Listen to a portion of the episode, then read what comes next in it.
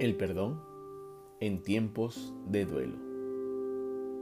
Hola y bienvenido, bienvenida a un nuevo podcast. Esta vez cerramos nuestra temporada en la que hemos venido hablando de perdón. Y hoy lo enfocaremos en el tema de duelo. Duelo cuando perdemos a un ser querido. Así que empecemos. Cuando perdemos a un ser querido, cuando nos toca afrontar un duelo, no es fácil.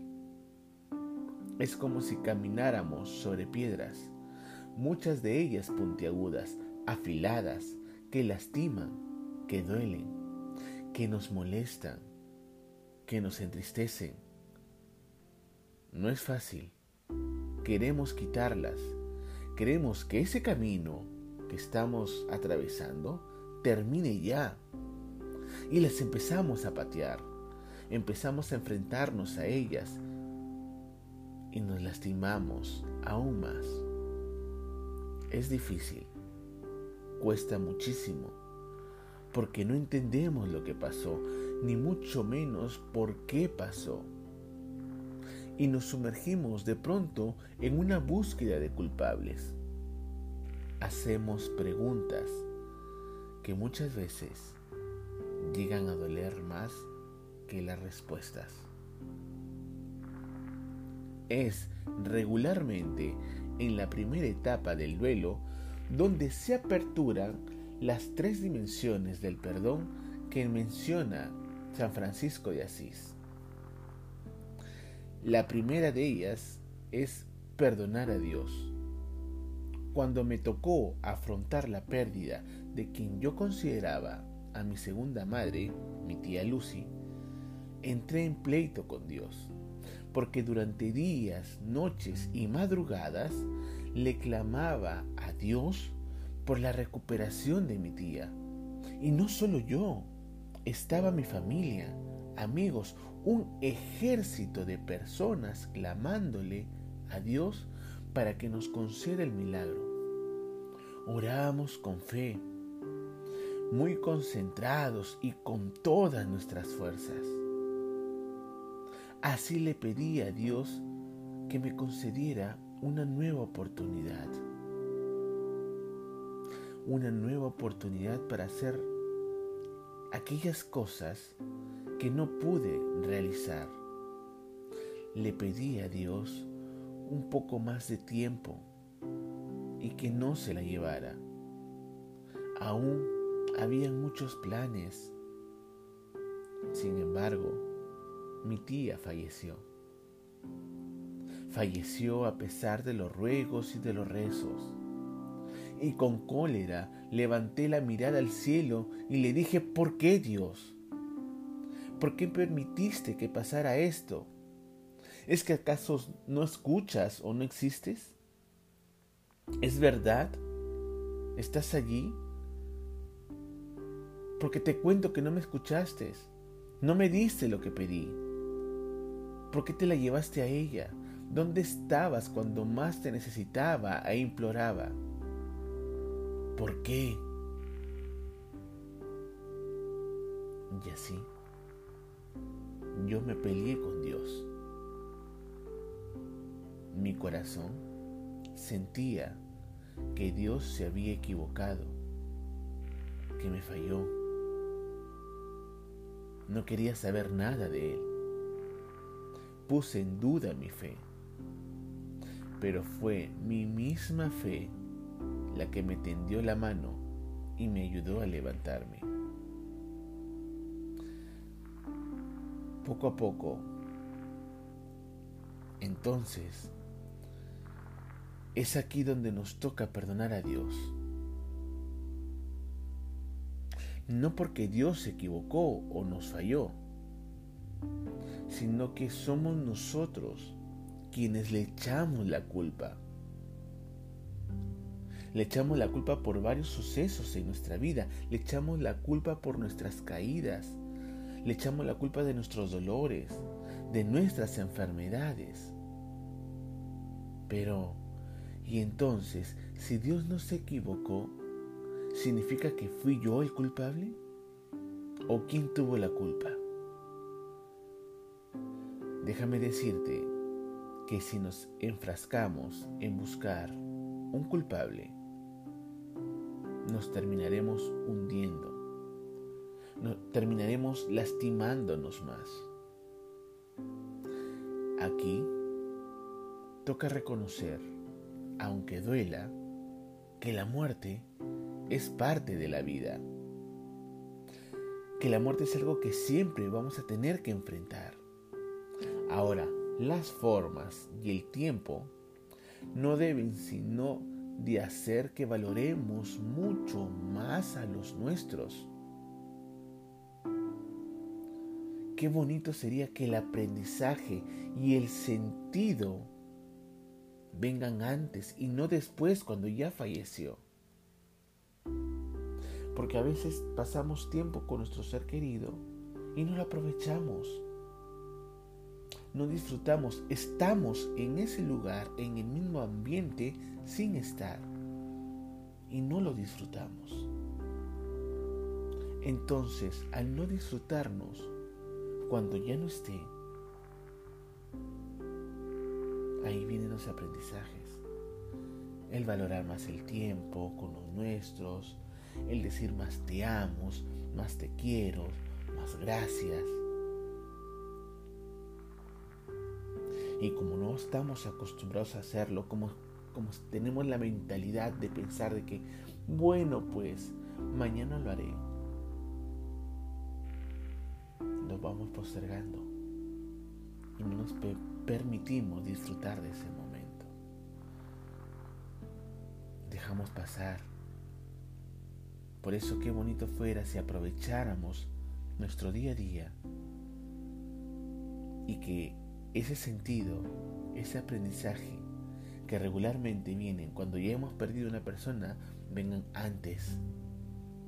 Eso sería lo ideal. Dios, Dios no nos castiga. Dios no nos pone a prueba, ni mucho menos, y acá quiero dejarlo claro, ni mucho menos vive en función nuestra.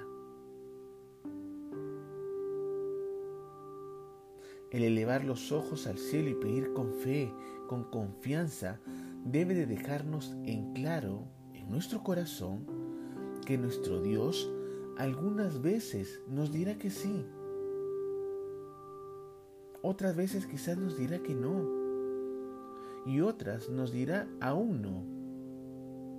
Además, tengamos presente que el orar no es una búsqueda del hombre a Dios, sino es una respuesta a un llamado de Dios. Es el querer de Dios. Por eso se dice que a Dios no hay que cuestionarlo, sino aceptarlo quizás como aceptaron con dolor y tristeza Marta y María la partida de Lázaro. Y ellas después entenderían que lo que pasó tenía que pasar para la gloria de Dios, para que se manifieste el poder y la gloria de Dios en sus vidas, en nuestra vida, en los que aún quedamos acá en la tierra. Aceptar la partida de un ser querido cuesta mucho, pero mientras nuestra fe en Dios, el creer que es Él la resurrección y la vida, el creer que quien cree en Él, aunque muera, vivirá, siempre nos moverá, nos motivará a encontrar un sentido a esa partida del ser querido. Un mensaje una enseñanza. Al comienzo cuesta, claro que sí, cuesta entenderlo. Pero verás, poco a poco, que esto es la vida en esta tierra. Así es esta vida. Son sus matices. Y de verdad, no hay nada que perdonar a Dios. La segunda dimensión de la que nos habla el hermano San Francisco es el perdonar a nuestros semejantes. Y aquí pueden surgir dos panoramas. El primero de ellos, cuando el ser querido partió sin haber recibido mi perdón. Y el otro, cuando la persona que partió se fue sin perdonarme. De los dos panoramas, el que genera mayor el mayor pesar, mayor dolor, es el segundo. Cuando la persona se fue y no me perdonó. Pensamientos como, es que se fue resentido conmigo, no me perdonó, debió morir molesto conmigo, porque yo le prometí algo y no lo cumplí. Son pensamientos que creo, que supongo. Y peor aún, a veces las fundamentamos con el que es que lo conozco como nadie y de verdad debió irse molesto conmigo. ¿Sabes? Por experiencias recogidas en tanatología y vivencias personales, podemos decir que al momento de partir, la persona se prepara, el alma se prepara para este viaje que va a realizar. Y en esta preparación son dos cosas las que pasan por la mente del ser que va a partir. La primera es a quienes deja, a los suyos, a sus seres amados. Y la segunda es lo que viene después de morir. De verdad, no es momento para la persona que está a punto de partir de recordar ofensas, ni de llevar odio. El alma se libera, se prepara, como te dije, para ese nuevo viaje que va a realizar. Si piensas que se fue molesto contigo, eso lo has generado tú. Limitamos el amor, todo el amor que vivimos y compartimos con el ser querido a una sola ofensa sea del grado que sea, y no creemos que el amor, el vínculo tan grande que nos unió, pueda ser más grande que la ofensa. Preferimos quedarnos con un recuerdo amargo del ser querido y no recordarlo con amor, con ese amor y esa luz que compartimos en vida. Y a decir verdad, mi estimado amigo, amiga, nunca sabremos si nos perdonó pero eso no debe de ser un ancla para aferrarte al dolor, a la tristeza.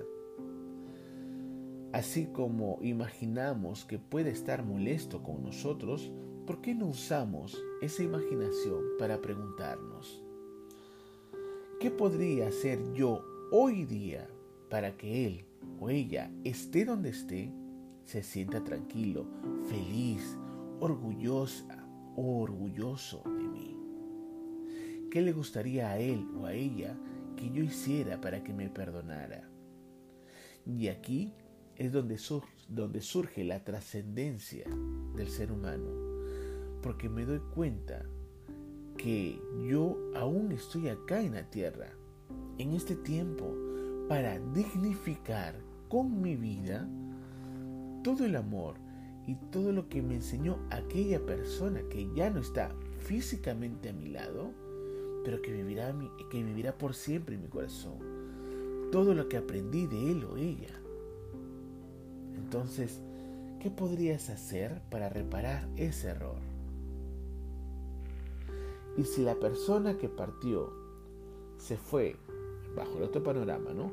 Se fue sin escuchar de mis labios que lo perdoné, Recuerda que el perdón no sale de los labios, sino del corazón, de nuestra parte espiritual. Y si crees que es el momento de dar ese regalo maravilloso llamado perdón, así ya no esté aquella persona, solo hazlo. Cierra los ojos, eleva una oración al cielo por él o ella y allí, desde el corazón, dile, te perdono, te perdono de corazón, te perdono y pido a Dios, a nuestro Dios, que te otorgue paz y descanso. Mi corazón se libera y te libero de toda atadura. Vuela, vuela alto, lo más cercano a Dios. Yo aquí seguiré pidiendo por ti. Hay un tercer panorama que me olvidaba de decirlo, y es que cuando nos empecinamos a buscar a un responsable de lo que pasó, podemos acusar a un familiar, generar una revuelta que lejos de generar tranquilidad y paz, que es lo que todos necesitan en ese momento, incluso para el que partió, generamos más dolor, más caos, no en el presunto responsable, sino en nosotros mismos. Y si quieres ahondar en el proceso del perdón, qué es lo que debo hacer para poder sobrellevar esta situación, para perdonar al presunto responsable, te invito a que escuches los episodios anteriores. Te ayudará muchísimo. De verdad. Hablamos ahí en los podcasts anteriores, estamos hablando de perdón. La tercera dimensión del, perdón, según San Francisco, es el perdón a uno mismo. Y de verdad, en un proceso de duelo es el perdón, es el perdón a, mí mismo lo que más cuesta. Porque como lo decíamos en el podcast, ¿no? Eh, en este podcast que lo titulamos ¿Por qué buscamos culpables ante la muerte de un ser querido? En esta dimensión es donde nos tenemos que liberar de las cargas tan pesadas como los hubiese o los hubiera. Te invito pues a que escuches ¿no? por ahí ese podcast que está indicado, porque dejo allí algunas pautas que te pueden ayudar a liberarte de este peso y empezar a ver la vida nuevamente con optimismo. Bueno, pues, por hoy lo dejamos acá. Si deseas que tratemos algún tema en especial, solo házmelo saber. Búscanos en redes sociales y envíanos un mensaje. Y si te gustó este podcast, compártelo. Así me ayudas a seguir ayudando a más personas. Bueno, soy Carlos Villanueva de Tiempo Munay y nos vemos la próxima semana. Muchas gracias.